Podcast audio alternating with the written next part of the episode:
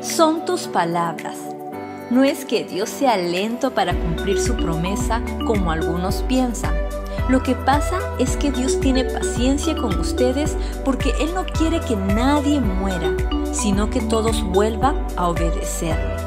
Segunda de Pedro capítulo 3, verso 9.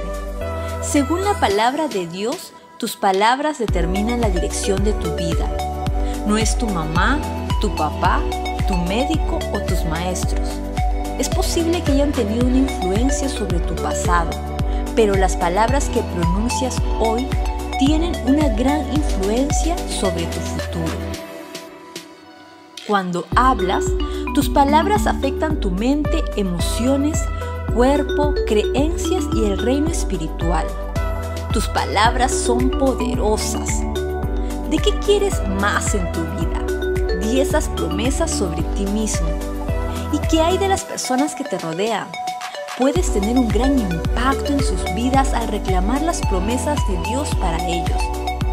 Por ejemplo, si conoces a alguien que aún no conoce a Jesús, reclama 2 de Pedro 3:9 sobre él.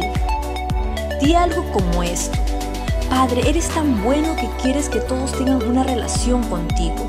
Gracias porque tu voluntad no es para que, nombra a la persona por la que oras, perezca, sino para que te conozca. También puedes reclamar Primera de Timoteo 2, verso 3 y 4 para ellos. Dice que Jesús quiere que todos se salven y entiendan la verdad.